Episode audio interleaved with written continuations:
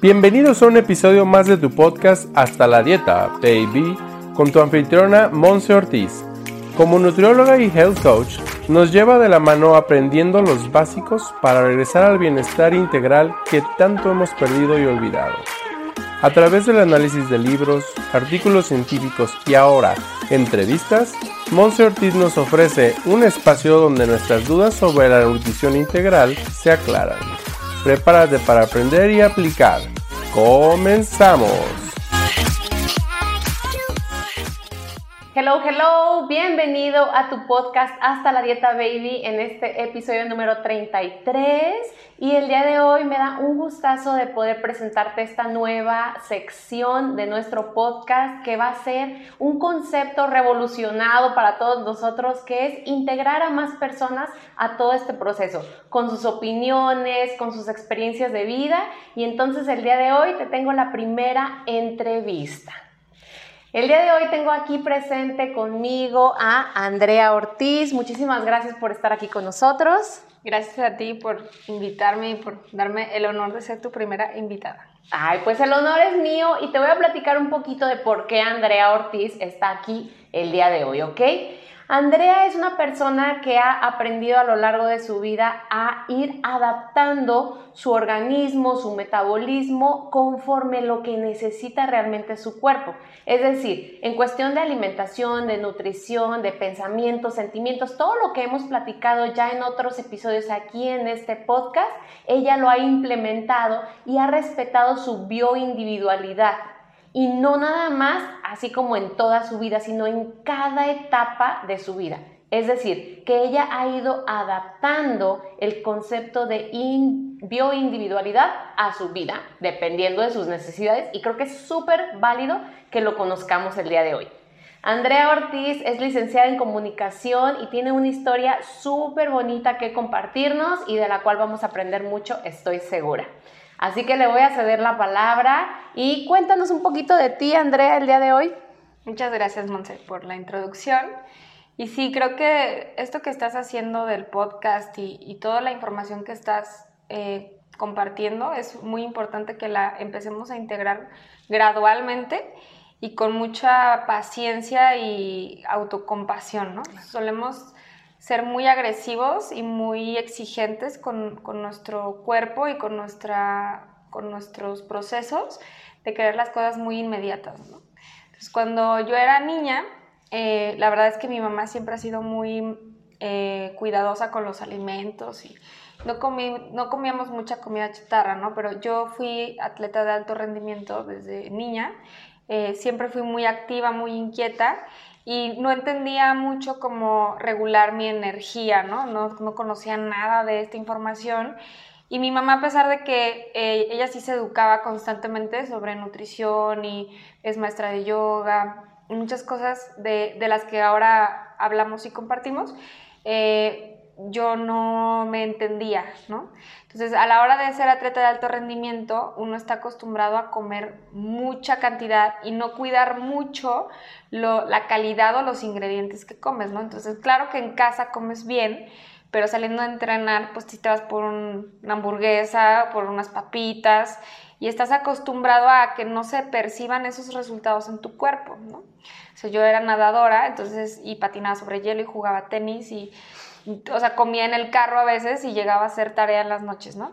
Entonces, em, todo ese proceso realmente en el cuerpo, pues no lo sentí hasta que me esguincé y dejé de entrenar. Entonces, en un periodo de tres meses, porque fue un esguince muy severo, este, tuve, pasé de tener un cuerpo atlético a ser este, obesa tipo 1 a mis 12 años. Coincide con, con cuando en mi primera menstruación, que también es todo una revolución hormonal, entonces hay muchos cambios en, nuestro interior y en la manera en la que te quieres alimentar, los antojos y no entiendes nada de lo que te está pasando, ¿no? Si de por sí la adolescencia es, un, es una etapa retadora en la vida de todos, yo creo.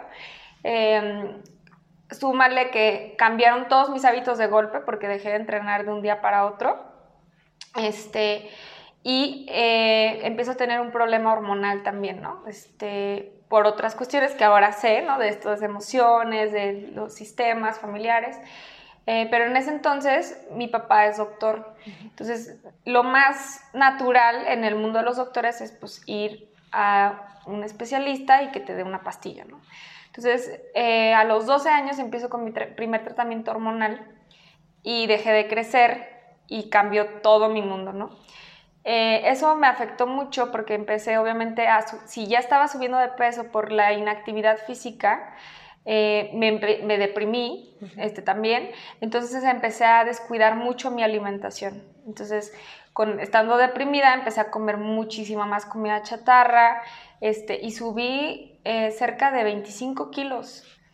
Este, yo en la secundaria ya tenía un problema de obesidad entonces, cuando regreso a entrenar, no pude regresar a mi ritmo habitual. Tuve que empezar gradualmente a rehabilitarme. Cambié de deporte porque no podía entrar, entrenar al nivel al que yo estaba acostumbrada.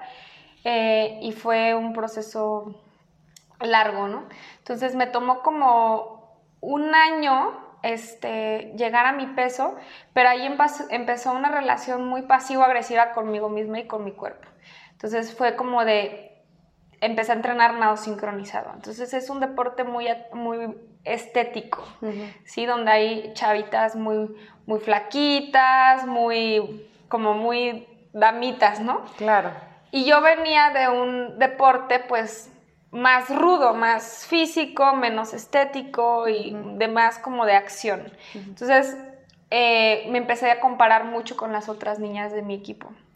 Eh, y entonces me empezó a costar mucho trabajo, ¿no? Porque había que integrar el ballet y luego yo no quería ballet, entonces eh, la alimentación, ¿no? Eh, cuidaban mucho lo que comían, este, de repente pues si nos dábamos a trancones de papas, así de, ah, terminó la competencia y ya somos libres.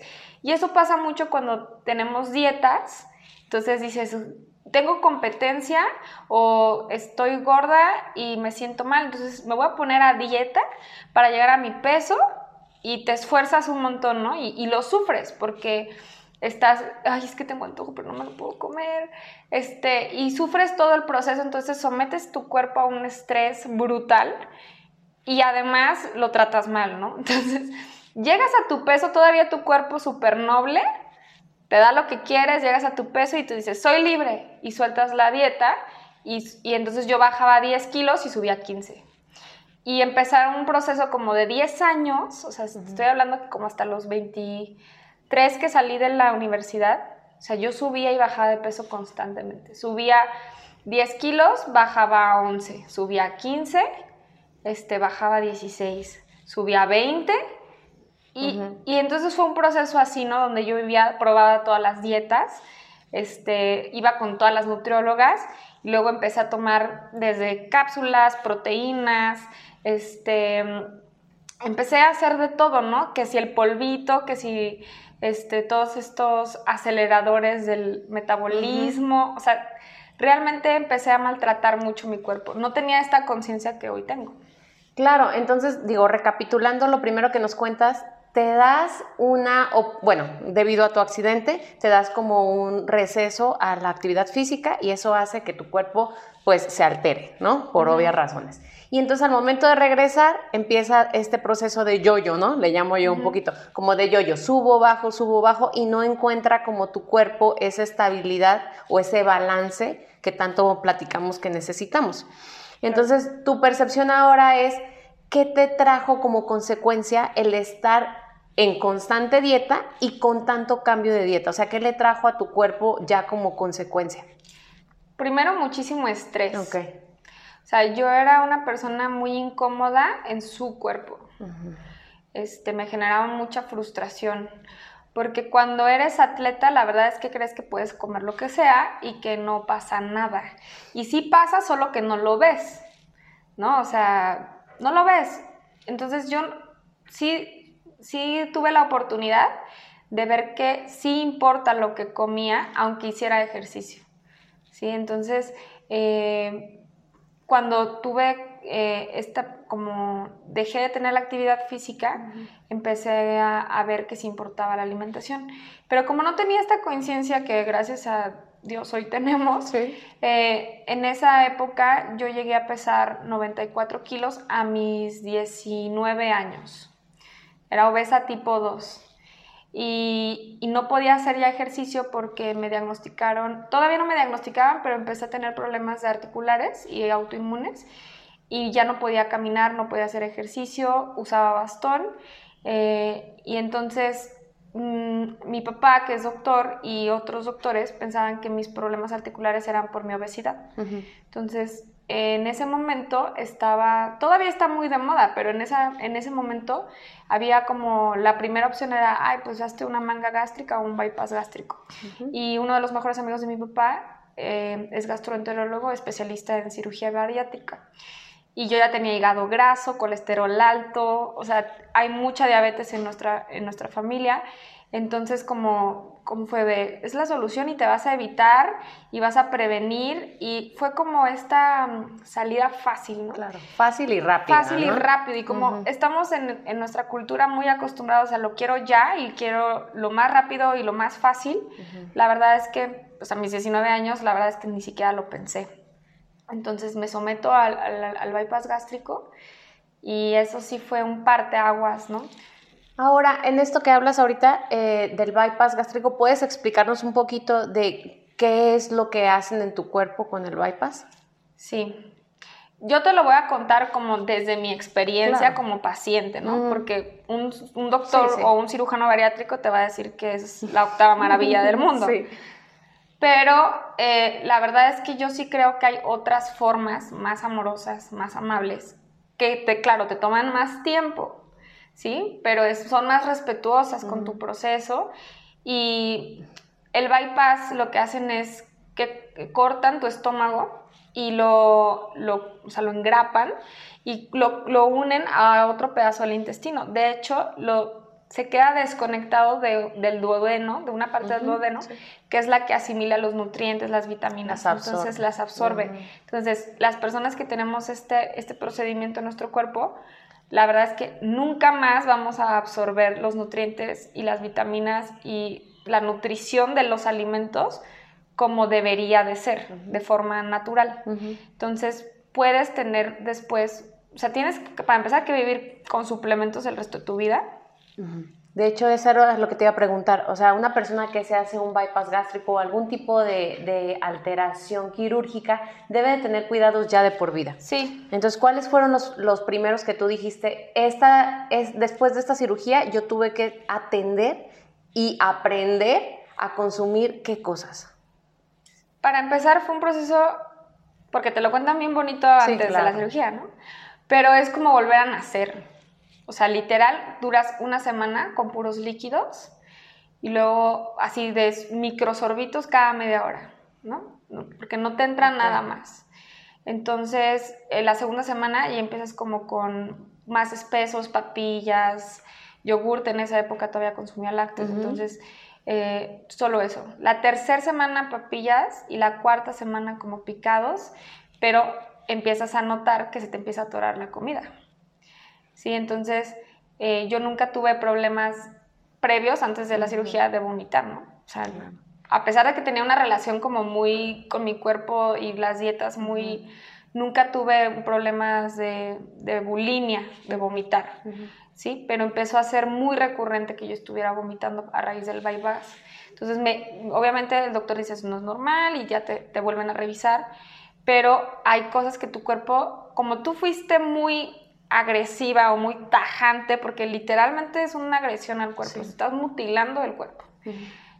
Ya es como de, bueno, ya no tienes permiso, ¿no? Entonces, cuando comes algo que a tu cuerpo no le cae bien, ni siquiera te va a avisar de, oye, como que no lo hagas, ¿no? Es, automáticamente voy a ir a vomitar. O sea, no lo quiero y no lo voy a recibir, ¿no? Entonces, eh, se, se, te atora el arroz, se te atora el pollo, se te atora la carne, se te atora este, si comes y tomas agua y entonces una persona normal que dice, ay, sí voy a eructar y ya, a ti se te atora y sientes que se te cierra todo y se regresa aunque no quieras vomitar. Entonces, eso, eso fue muy, muy difícil. Entonces, eso a mí me empezó a ser muy consciente y dije, para empezar, no quiero volver a operarme nunca. Y yo tenía un proceso de farmacodependencia, porque además, con, como ya les había contado el problema hormonal y, y de depresión, este, pues yo consumía muchos fármacos. Entonces, cuando me hacen el bypass, ya los medicamentos psiquiátricos que yo consumía no los podía tragar. Tuvieron que cambiarme los medicamentos psiquiátricos, o sea, era porque no los puedes dejar de un día para otro tampoco.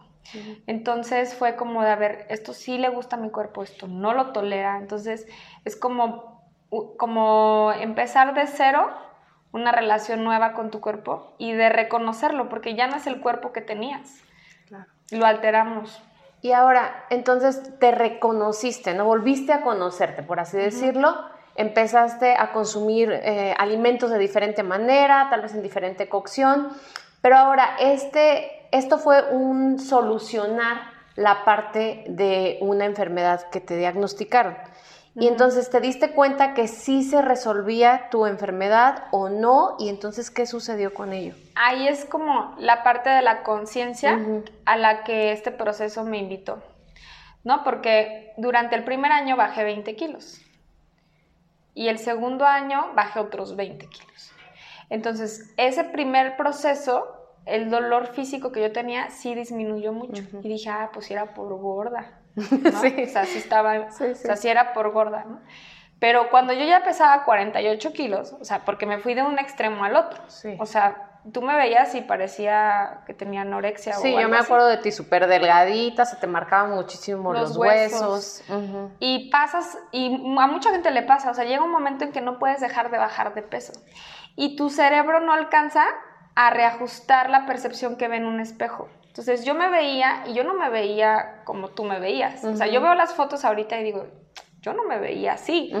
Y claro, el cerebro no alcanza a reajustarse, no te reconoces en el espejo, pasan un montón de cosas a nivel psicológico después y es como mandatorio que tengas acompañamiento psicológico, este, nutrióloga, de todo, ¿no? Porque es un proceso muy fuerte. Entonces, eh, yo me empecé a dar cuenta de que tenía que mejorar mis hábitos de alimentación, porque a la par, cuando tú te, bueno, no sé si en todos lados, pero cuando yo me operé, vas a grupos de apoyo y conoces otras personas.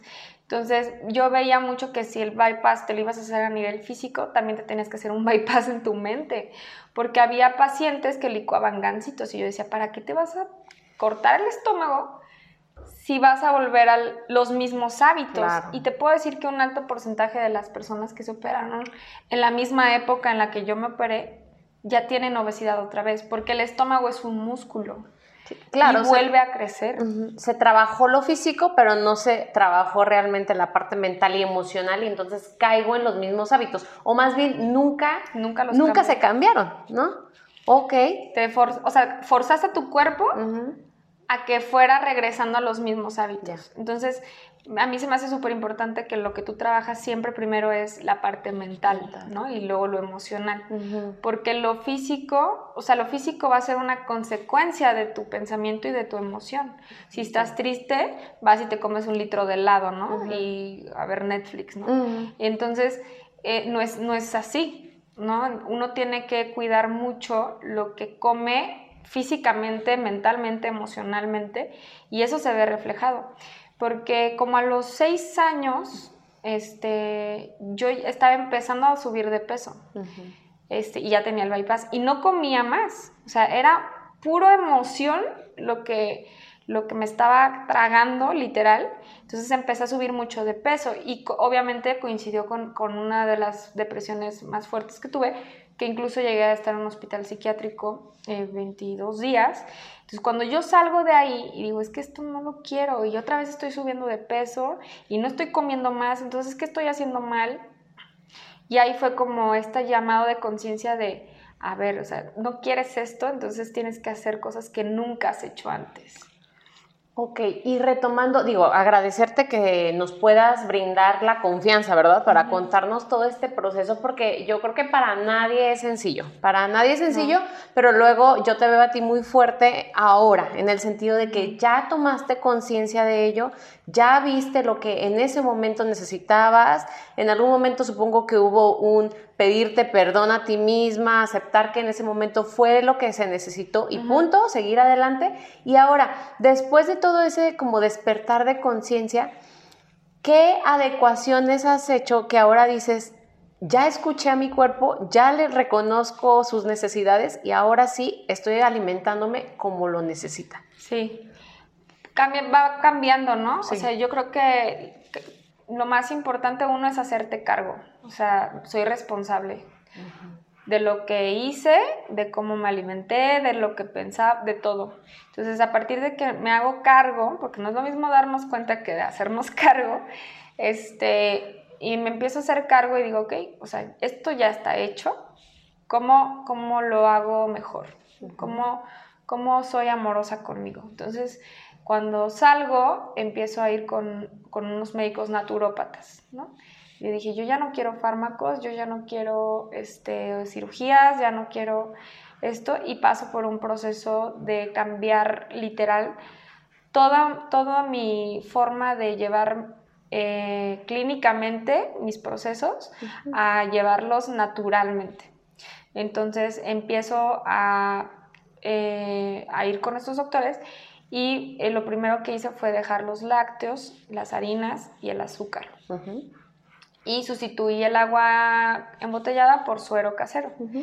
Entonces, esos procesos, eh, si llevas tantos años haciendo malos hábitos, evidentemente, pues tuve una crisis curativa, ¿no? Hay un cambio. Sí, y ahí es cuando realmente te caen todos esos 20 de lo que hiciste durante un montón de años. Porque uno yo creí que en el bypass ya me había dado cuenta, ¿no? Y no, ni cerca, o sea, ni cerca. Entonces, a la hora que le digo a mi cuerpo, oye, que ya te amo, vamos a hacer las paces, voy a dejar que tires toda esa basura que hemos acumulado, pues obviamente fueron dos meses de desintoxicación eh, masiva, porque el proceso de desintoxicación completo me duró como ocho o nueve meses. Y, pero yo en esa etapa no caminaba, entonces fue un proceso súper duro y realmente tuve que ahí poner a prueba esta compasión hacia mí misma. Y ahí sí es donde practiqué el perdón y, la resiliencia, ¿no? Porque realmente la resiliencia es, no voy a huir de esto que me está doliendo, o sea, no voy a juzgarlo y voy a, o sea, si ya le entré, pues como, como sea. Entonces, lo que me di cuenta, eso sí fue muy, muy, muy rápido. Al mes de dejar los lácteos, mis articulaciones sí se empezaron a desinflamar. Y se me quitó la gastritis, se me quitó la colitis, se me quitó todos estos procesos inflamatorios, ¿no? Yo tenía toda la citis. Entonces, eso sí fue muy notorio. Entonces, eh, a mí mi doctor me dijo, confía en mí tres meses. Si en tres meses no te sientes mejor, pues Ahí lo que tú te metías, ahí sigue estando, ¿no? Los doctores a los que ibas, ahí siguen estando. Y, yo dije, un año voy a darle chance a mi cuerpo de que... Yo nomás pensaba en un año, no sabía si iba a durar más o menos, pero lo que yo me decía todos los días es, solo este año, solo este año, solo hoy. Solo por hoy. Solo hoy. Claro. Entonces, porque si no, cuando nos volvemos, y creo que eso también nos pasa en las dietas, no, güey, hasta cuando llegue a mi peso y ya. Entonces, yo decía, solo hoy y no voy a pensar si voy a llegar, si no voy a llegar. Claro.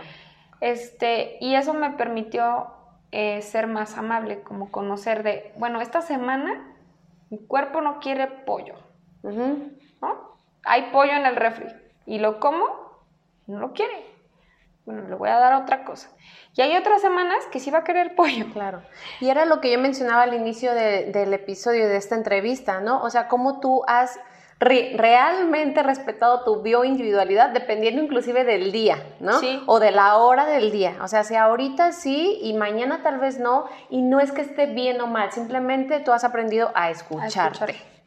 Sí, por ejemplo, eh, después probé el ayuno intermitente, los jugos, si puedo mezclar frutas o no, si puedo mezclar carbohidratos con proteínas o no, si puedo, o sea, y todo iba, o sea, cada, cada más o menos entre cuatro y seis meses me hacía exámenes de laboratorio, dejé de pesarme, porque dejó de ser relevante cuánto peso. Excelente. O sea, empezó a ser más relevante cuál es mi porcentaje de grasa, mis triglicéridos, mi colesterol, la glucosa. Y que también te sentías, ¿no? Y que también me sentía, qué tanta energía, tenía para hacer las cosas. Obviamente en el proceso de desintoxicación, tu cuerpo dice, espérame, ¿qué gimnasio qué? O sea, déjame paro de mi cama a la cocina y a ver si tengo energía para algo más, ¿no? Sí. Sí, o sea, esos primeros meses, o sea, dormía muchísimo. Dice mi doctor que es ese proceso en el que permites que tu cuerpo se sane a ti mismo, es como el equivalente a que si fueras ocho horas a hacer cardio a un gimnasio.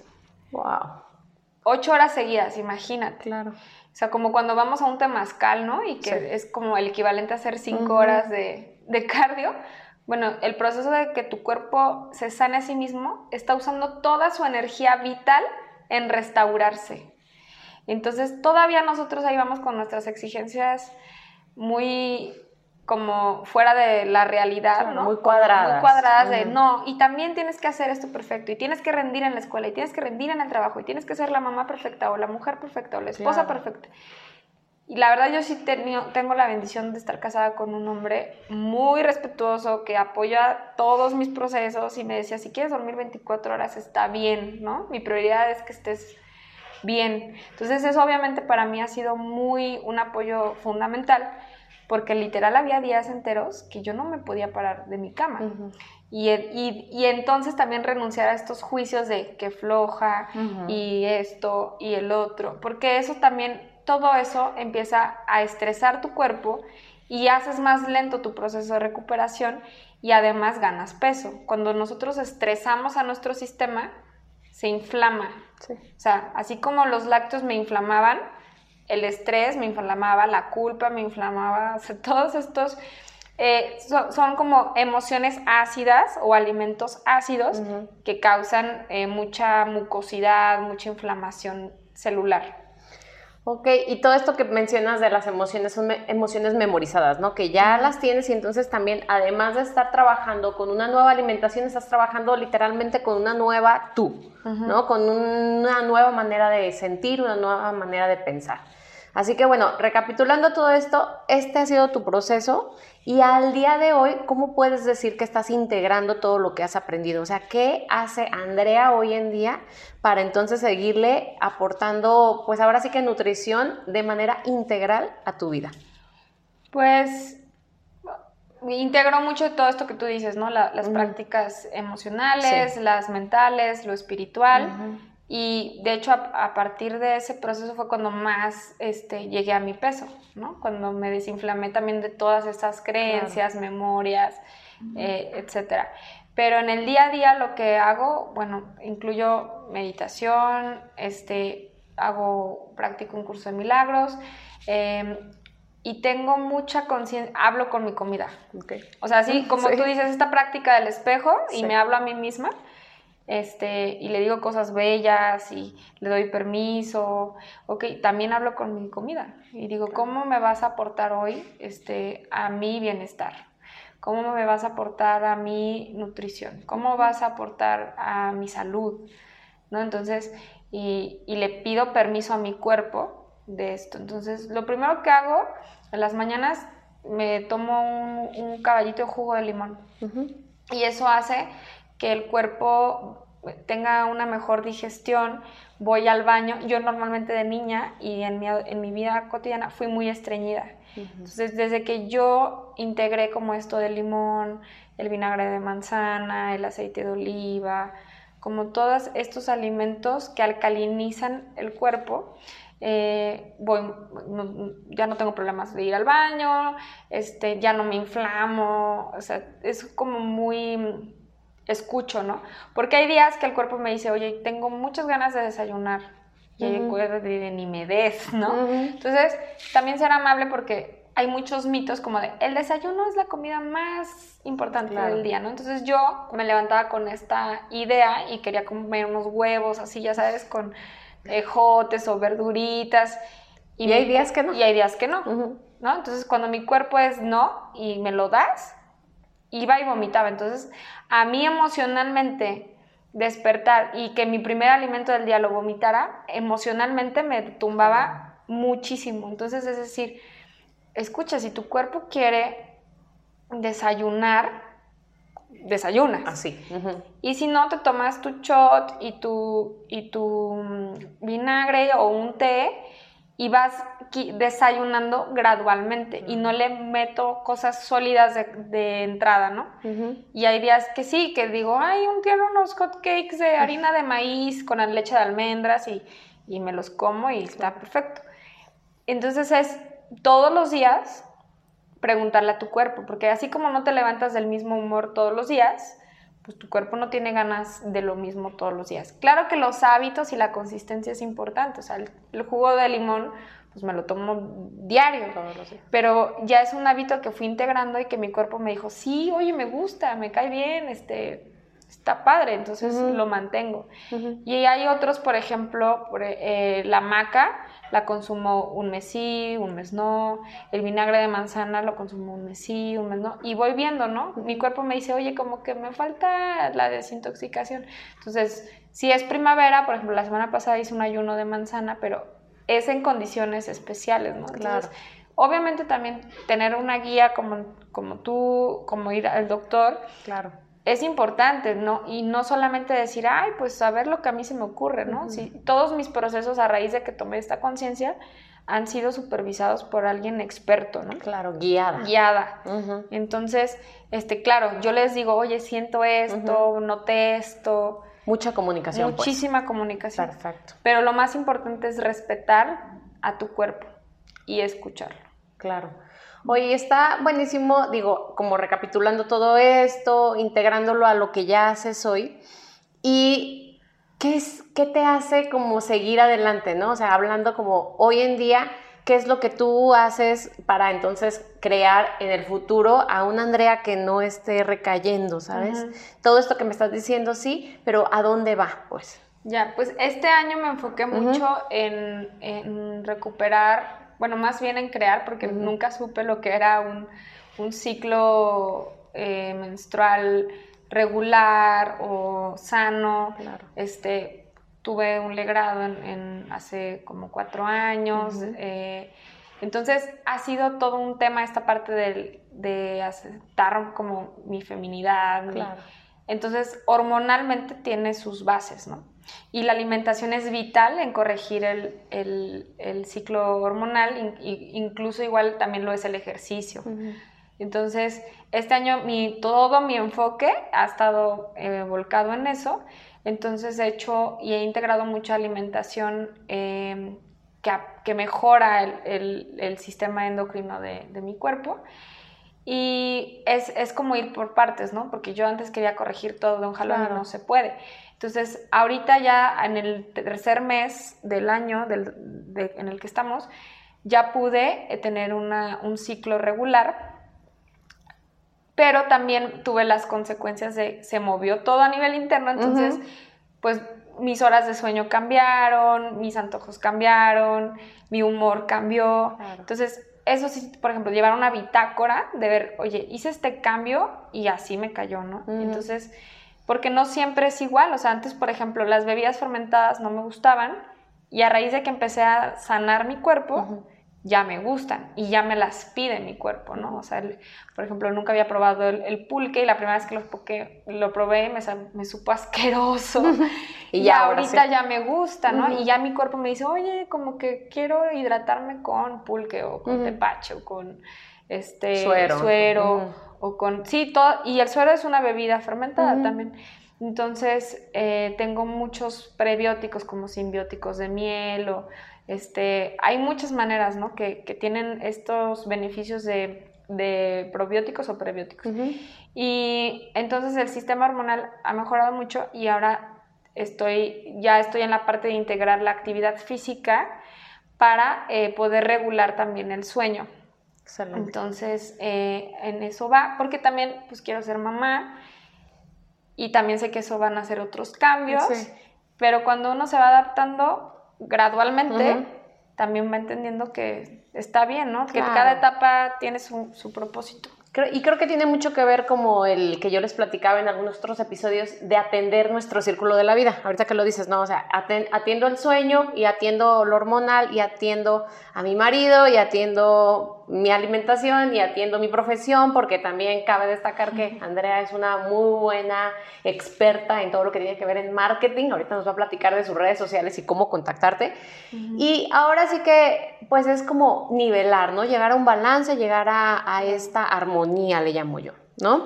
Así que, pues muchísimas gracias, Andrea, por toda esta recapitulación. Y ahora sí, platícanos cuáles son tus redes sociales, qué estás haciendo ahorita, cómo podemos contactarte y con qué objetivo podemos, pues ahora sí que buscarte.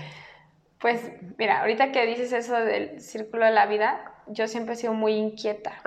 Esta parte de la bioidentidad, de la bioindividualidad, reconocer que es que sí, o sea, que soy muy inquieta, me gusta hacer muchas cosas. Entonces, en la parte de mi profesión como comunicóloga, me, me especialicé eh, en marketing digital eh, y ahorita de eso trabajo.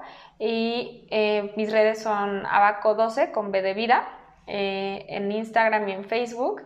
Tengo una, una fanpage en Facebook que se llama Andrea Emprende porque el, el propósito es ayudar a todas esas personas que se están iniciando en el marketing digital, en los cursos, en en todo esto a que emprendan todo su conocimiento, ¿no? O sea, hay muchísima gente que tiene una biblioteca de conocimiento y que no saben qué hacer con él. Entonces, aparte de sus trabajos, pueden empezar o si quieren emprender de cero, pues ahí estamos mi esposo y yo empezando este proyecto. Eh, creamos una, comunidad que se llama Comunidad Git, también tiene su, su Facebook y su Instagram.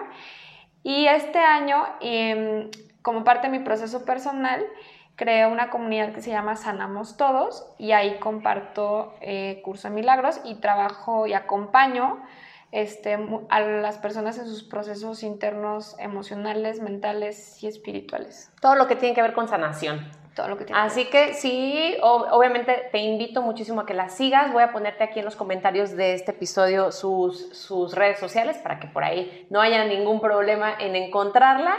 Y pues agradecerte, agradecerte el estar aquí en este espacio. Sé que ha sido todo un proceso y que va a seguirlo siendo porque cada vez es como redescubrirnos. Y bueno, ya para terminar este episodio, quiero que me contestes una pregunta que le voy a estar haciendo a todas las personas en este podcast, que es, ¿qué es para ti o cómo pudieras tú definir la palabra bienestar? Es una palabra muy hermosa, ¿no? Como muy completa. Y para mí el bienestar es este estado interior en el que me amo y me acepto y me respeto como soy y como consecuencia me permite tomar las acciones eh, que se requieran en ese momento, ¿no? O sea, a lo mejor el, este, el concepto de bienestar, partiendo de ahí, es uno, pero en cada etapa de la vida vas requiriendo diferentes cosas. Y e, irte adaptando a, ese, a esa etapa es para mi bienestar. Eh, y estar en el momento presente, ¿no? No estar pensando en qué era bienestar antes y ya no es, y qué puede ser en el futuro, sino mantenerte en es, qué es bienestar ahorita para mí, qué es lo mejor ahorita para mí y disfrutarlo. Porque yo me pasé mucho tiempo sin disfrutar el proceso pensando que iba a ser feliz o iba a estar bien hasta que, ¿no? Siempre con esta condición. Entonces cuando me empecé a asumir que estaba bien ahorita, con lo que fuera, fue cuando realmente empecé a poder experimentar el bienestar, ¿no? No solamente tener un concepto, sino de vivir el bienestar. Excelente. Pues ahí tienen este episodio, esta entrevista con Andrea Ortiz en nuestro episodio número 33. Comparte con todas las personas que tú crees que le puede venir bien esta información que vimos el día de hoy, porque obviamente que cubrimos diferentes áreas de esta nutrición integral. Así que comparte este episodio y síguenos en nuestras redes sociales, Monse Ortiz Oficial, para mayor información, más entrevistas y bueno, todo lo que tenemos preparado para ti. Así que mil gracias, Andrea por esta entrevista.